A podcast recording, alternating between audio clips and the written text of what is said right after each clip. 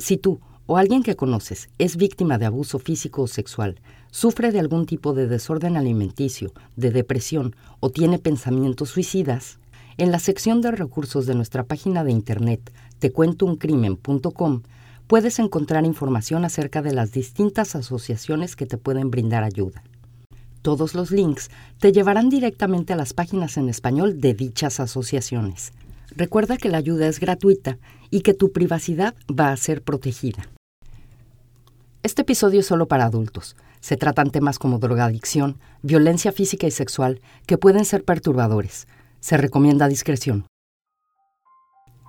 En Chile, después de haber cumplido una condena de 10 años por robo, Hugo Bustamante tenía una segunda oportunidad para rehacer su vida. Pero en lugar de aprovecharla, sus delitos escalaron hasta el punto de cometer uno de los crímenes más brutales que hasta la fecha los habitantes de Chile siguen recordando, y por el que se ganó el sobrenombre del asesino del tambor. Yo soy Beatriz Maldonado, y esto es Te cuento un crimen.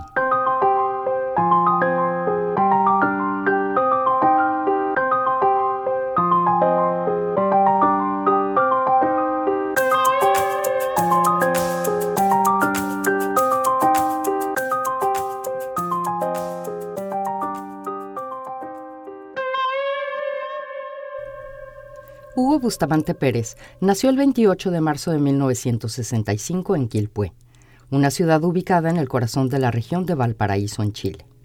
Hijo de padres alcohólicos, Hugo y sus tres hermanos crecieron en un ambiente de pobreza, violencia y malos tratos. Sin nadie que lo guiara o se hiciera cargo de él, a medida que Hugo iba creciendo, su vida empeoraba cada vez más. Para cuando tenía 13 años, ya había dejado la escuela, tomaba, era adicto a las drogas y había comenzado a delinquir para poder mantener sus vicios. Su primer encuentro con la ley fue a los 22 años, cuando fue detenido y condenado por hurto en 1987. Pero no se presentó para cumplir su sentencia y siguió su vida como si nada hubiera pasado. En 1990, después de tener relaciones esporádicas con mujeres, Hugo decidió sentar cabeza y casarse. Llegó al registro civil borracho y así se casó. A los pocos meses fue detenido de nuevo, pero esta vez no podría evadir su sentencia. Los cargos eran más serios. Nueve cargos por robo en lugar habitado, cuatro hurtos y cinco robos por fuerza. La condena sería de 10 años. Su esposa, que en ese momento estaba embarazada, al saber acerca del arresto, lo dejó. Pocos meses más tarde tuvo a una niña, a la que nunca le ocultó que su padre estaba preso e incluso llegó a conocerlo. Eventualmente, la niña le pidió a su madre que no la llevara más a visitar a su padre. Mientras cumplía su condena en 1992, Hugo fue llevado al hospital Putaendo, en donde pasó 25 días internado debido a una fuerte ansiedad. Ahí le realizaron un análisis psicológico. El informe fechado el 8 de noviembre decía, no tiene autocrítica ni conciencia moral. Tiende a la justificación desenfrenada. Tiende a manipular y a utilizar a las personas en situaciones que se le presenten. Antes de retirarse, al dar por finalizada la entrevista, tiene el descaro de pedir un informe favorable en su causa. Tiene una personalidad psicopática antisocial. A pesar de este informe, al cumplir el sexto año de estar encarcelado, Hugo recibió libertad condicional pero ocho meses después, al no haber cumplido con los términos de la misma, volvió a la cárcel para cumplir la totalidad de su condena. Quedó libre en 1999. Una vez afuera, Hugo trabajó pintando casas y en un taller mecánico desabollando autos. Logró ahorrar lo suficiente para poner un pequeño almacén y empezó a interesarse por el yoga y la vida espiritual, y comenzó a asistir a conferencias de psicofísica cristiana. Fue en una de esas charlas, en una tarde del 2003, en donde conoció a Verónica Vázquez. Hugo y Verónica se comenzaron a ver después de las charlas y poco tiempo después comenzaron a tener una relación.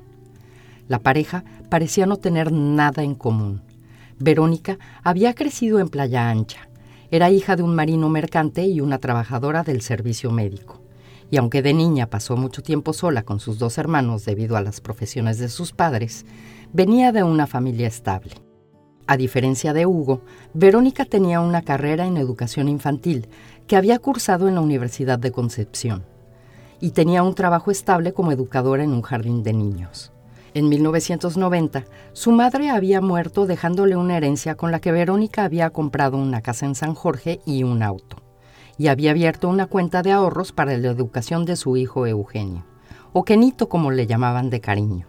El niño había sido producto de una relación que había durado casi seis años, pero que había terminado tiempo atrás porque Verónica había descubierto una infidelidad por parte de su pareja. Verónica, que siempre había sufrido de sobrepeso, tenía problemas de autoestima. Sentía que ningún hombre se fijaría en ella. Así que cuando Hugo le comenzó a prestar atención, Verónica de inmediato accedió a tener una relación con él y al poco tiempo lo invitó a vivir a su casa con ella y con su hijo. Parecía que por fin Hugo estaba enderezando su vida. Había puesto un pequeño negocio vendiendo frutas y verduras, tenía una relación estable con Verónica y trataba muy bien a Kenito, el hijo de Verónica que para ese entonces ya tenía nueve años. Pero en realidad, a espaldas de su nueva pareja, Hugo gastaba su dinero en drogas y prostitutas, y pronto su negocio se fue en picada, dejando a Verónica haciéndose cargo de todos los gastos tanto de la casa como los de Hugo, que muy pronto comenzó a mostrar su verdadera personalidad. Empezó por aislar a Verónica de sus familiares y su círculo de amistades que siempre desconfiaron del hombre. En una entrevista hecha por Rodrigo Fluchá y Arturo Galarce para El Mercurio, lo describieron como un hombre violento en trato, dominante y controlador. Y aunque varias veces las personas allegadas a Verónica le pidieron que lo dejara, ella parecía preferir los malos tratos de Hugo, que cada vez comenzaban a ser más frecuentes, que a quedarse sola una vez más. Fue por esa época que Verónica se enteró que Hugo había estado preso. Pero después de confrontarlo y de algunas frases dulces por parte del hombre, Verónica también pasó por alto su turbio pasado. En febrero del 2004, al verse sin ingresos para seguir manteniendo sus vicios, Hugo convenció a Verónica de que la casa era demasiado grande para ellos, que lo mejor sería venderla para comprar una más pequeña y por lo tanto más barata, y que con la diferencia invirtieran el dinero para poner un negocio de abarrotes del que él se haría cargo. Verónica, convencida de que Hugo era el hombre perfecto para formar una familia, vendió su casa en San Jorge por el equivalente a lo que serían hoy 30 mil dólares y con la mitad del dinero compró una mucho más humilde en la colonia Villa Hipódromo. Cuando se mudaron, Hugo montó una tienda de abarrotes en la cochera de la casa pero igual que su negocio anterior, la tienda empezó a quebrar. Todos los ingresos del negocio los seguía utilizando para financiar sus vicios. A medida que pasaba el tiempo, Hugo se volvía cada vez más violento. Pasó de ser una figura paterna para Kenito a ignorarlo y hacerle saber al niño que le estorbaba. con el pretexto de que si ponía la propiedad a su nombre le sería más fácil obtener un préstamo bancario para inyectarle dinero a su negocio y así sacarlo adelante, le pidió a Verónica que pusiera la nueva casa a su nombre. Verónica, que para ese entonces ya comenzaba a tener deudas a causa de los negocios de Hugo, se rehusó. Lo poco que le quedaba sería el patrimonio de su hijo. Hugo respondió a la negativa tomándola del pelo y agrediéndola físicamente. Al poco tiempo, se disculpó diciéndole que no volvería a pasar. Verónica le creyó. Hugo necesitaba dinero y rápido, así que una vez más convenció a Verónica de que vendieran la nueva casa para irse al norte. Ahí podrían comenzar de nuevo y seguramente les iría mejor. Verónica comenzó a tramitar su jubilación en el jardín de niños y vendió la casa perdiendo en la transacción el equivalente a 3.600 dólares. Sabiendo que el dinero de la venta de la casa y la cuenta de los ahorros de Kenito era todo lo que le quedaba, y temiendo que si se lo daba a Hugo, éste se lo gastaría de inmediato, Verónica escondió el dinero de la venta. Al día siguiente, el 8 de enero del 2005, Verónica habló con su hermano Raúl. Lo llamaba desde un teléfono público porque le había dado el celular a Hugo para que él lo usara. Sonaba contenta con la venta de la casa. Le contó que había hablado con un sobrino de Antofagasta porque muy pronto se iría a vivir para allá con su hijo Kenito y con Hugo. Esa sería la última vez que algún familiar o algún amigo supieran de ella. El 14 de enero, Hugo Bustamante se dirigió a Villa Alemana, en donde se vería con Cecilia Serpa, una corredora de bienes raíces con la que firmaría un contrato de arrendamiento de una casa ubicada en la calle de Tolomiro número 2032. Hugo le pagó en efectivo dos meses de renta, un mes de garantía y la comisión del corredor. A la mujer no solo le llamaron la atención los cuatro rollos de billetes que sacó Hugo con descaro, y que no cuestionara el valor del arrendamiento ni pidiera ninguna rebaja como es costumbre en Chile sino que también le sorprendió el hecho de que no le permitiera hacer arreglos a la casa ni elaborar el inventario de la misma. Pero cerrar un negocio en efectivo con dos meses de renta por adelantado ameritaban a no hacer preguntas y entregar las llaves de la casa ahí mismo. Después de la cita con la corredora, Hugo se dirigió a una tienda de artículos de caza y pesca, en donde compró un revólver Taurus calibre 38 especial. Le comentó a la vendedora que estaba comprando el arma porque había sido víctima de un robo en su domicilio. Regresaría a la tienda el 19 de enero para comprar 100 balas y una funda para el revólver. El 15 de enero, temprano en la mañana, Hugo se fue a la feria de Boyeto en donde contrató a un fletero para que trasladara dos sillones y un tambor de la casa de la colonia Villa Hipódromo a la casa arrendada en Villa Alemana. Al llegar al primer domicilio, Hugo le mostró los sillones y un tambor cerrado de aproximadamente 100 kilos que el fletero no pudo mover. Entre los dos hombres subieron el tambor al camión de la mudanza. El fletero notó un polvo blanco que salía de la tapa.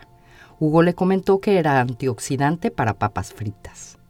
Una vez que llegaron a la casa ubicada en Villa Alemana, los dos hombres rodaron el tambor hasta la cocina de la casa, en donde con mucho esfuerzo lo lograron levantar. Más tarde, Hugo tomó un taxi y notó que el automóvil estaba en venta, así que ofreció comprárselo al chofer. Después de una revisión en un taller cercano y acordar el precio, Hugo invitó al chofer a festejar esa noche. Fueron a un prostíbulo y después terminaron la noche con tragos en un bar. Al lunes siguiente, se dirigieron a la notaría de Quilpué para firmar el contrato de compraventa del vehículo.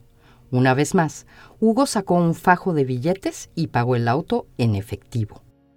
El 23 de enero, Raúl, el hermano de Verónica, vio una llamada perdida en su celular con el código de área 032. Pensando que tal vez era su hermana, decidió llamarla a su celular. Quien le contestó fue Hugo que le dijo que su hermana estaba en un retiro espiritual en la iglesia adventista. A Raúl no le pareció extraño, ya que sabía que su hermana había asistido a retiros en el pasado. Pero al día siguiente, su celular volvió a sonar. Al ver el número, notó que era el mismo de la llamada perdida del día anterior, así que contestó. Era la voz de una mujer que le informó que había encontrado un documento con su nombre y el de su hermana en el canal de Quillota. Raúl le agradeció la llamada a la mujer y le dijo que se comunicaría con su hermana para que recogiera el documento. Llamó de nuevo al celular de Verónica. Hugo volvió a contestar la llamada y le repitió que su hermana estaba en un retiro. Pero Raúl presentía que algo no andaba bien. Así que llamó a un familiar que vivía cerca de la casa de Verónica para que fuera a averiguar qué estaba pasando.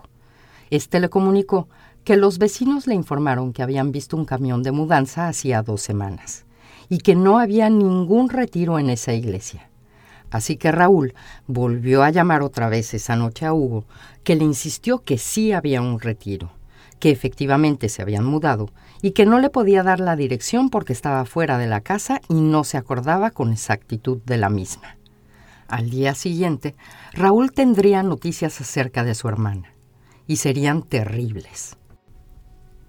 El 25 de enero del 2005, la Policía de Investigaciones recibió un llamado anónimo informando que conocían a un hombre llamado Hugo Bustamante Pérez y que su pareja se llamaba Verónica Vázquez Puebla, y que el hombre se había mudado recientemente a un domicilio ubicado en la calle de Tolomiro 2032 de Villa Alemana que no estaba con su pareja y que tenía en su poder un arma y que mantenía un tambor que despedía un olor nauseabundo en el interior de la cocina y que posteriormente lo habían visto enterrándolo en el jardín de la propiedad. la policía revisó los antecedentes de Hugo Bustamante, constatando que tenía dos condenas por robo. La posesión de un arma los alertó. Contactaron a Raúl, el hermano de Verónica, que les informó que hacía 20 días que no sabía nada de su hermana, que recientemente había vendido una propiedad y que por ello manejaba una fuerte suma de dinero. Con este antecedente, la policía pensó que podrían encontrarse ante un posible homicidio. Así que iniciaron una investigación por posible desgracia. A través de la Fiscalía de Villa Alemana, gestionaron una orden de ingreso y registro para el domicilio de Hugo Bustamante. Al llegar, no había nadie en el lugar, pero un vecino les dijo que un hombre bajo y macizo había salido de la casa poco antes de que ellos llegaran. Armados con la orden de ingreso, los oficiales ingresaron al lugar saltando la reja. Comenzaron a ver a través de las ventanas para cerciorarse de que nadie se encontrara en el lugar. Se acercaron a la cocina y desde afuera percibieron un olor a putrefacción, confirmando así lo dicho en la llamada anónima.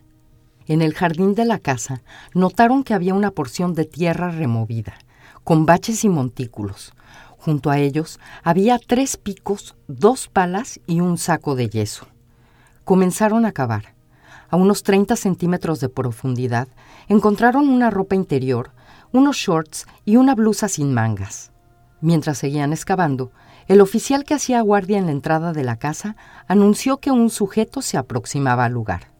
Era Hugo Bustamante. Al llegar a la casa, el oficial se identificó y se dirigieron al jardín. Un oficial le preguntó a Hugo qué era lo que tenía en el hoyo. Hugo, sin ninguna preocupación, como si estuviera contestando una pregunta común y corriente, les dijo a los oficiales que tenía enterrados a su pareja y al hijo de ésta. Los oficiales quedaron estupefactos.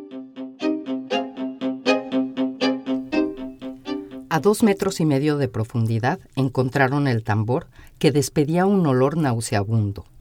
La tapa, así como el cuerpo del tambor, tenían orificios por los que pasaba un alambre que aseguraban la unión entre las dos piezas. En el interior estaban los cuerpos putrefactos de Verónica Vázquez Puebla y su hijo Eugenio Honorato Vázquez, de tan solo nueve años. El 28 de septiembre del 2005 daba comienzo al juicio oral en contra de Hugo Humberto Bustamante Pérez por homicidio calificado e inhumación ilegal. No se sabe a ciencia cierta cuándo ocurrieron los hechos.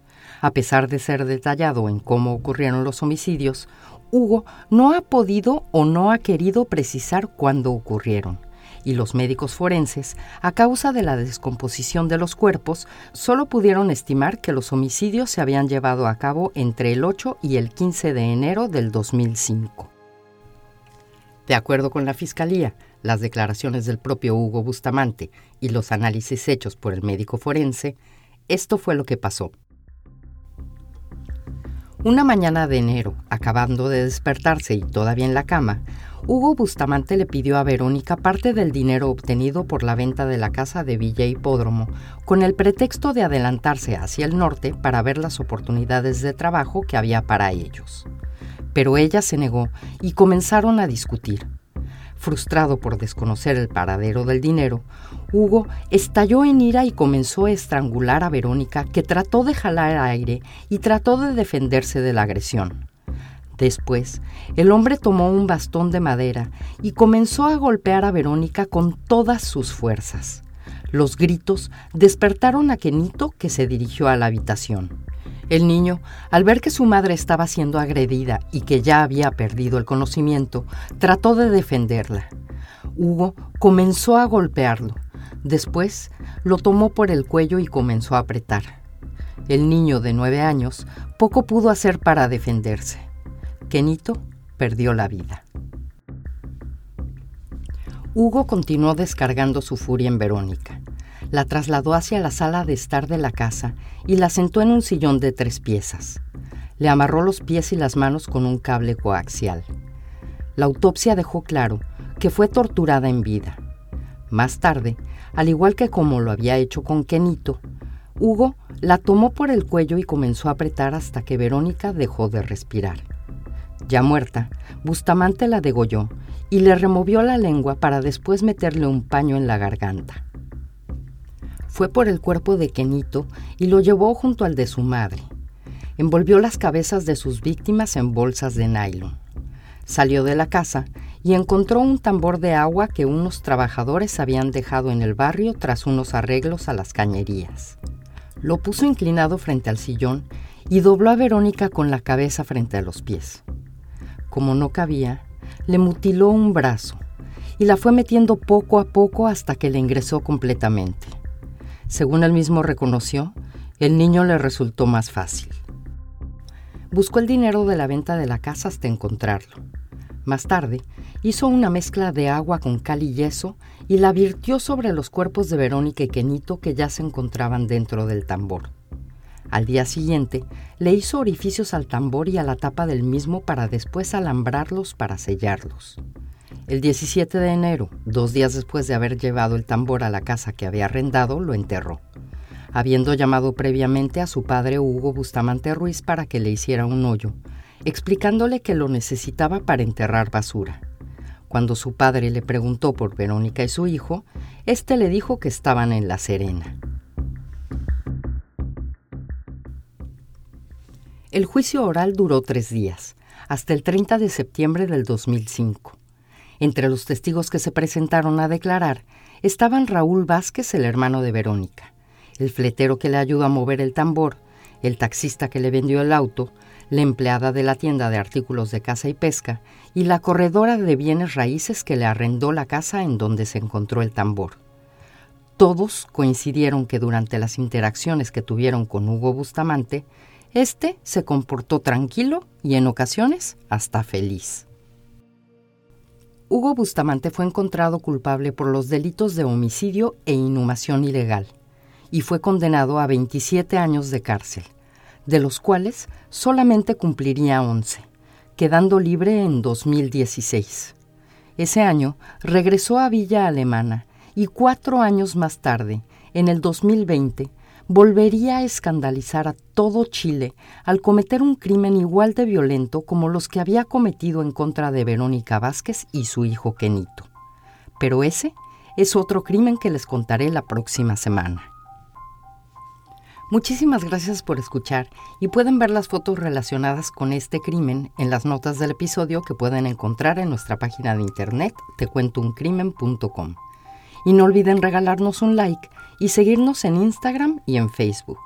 Ahí nos pueden encontrar como Te Cuento un Crimen Podcast. Nos vemos el próximo lunes con otro episodio más de Te Cuento un Crimen.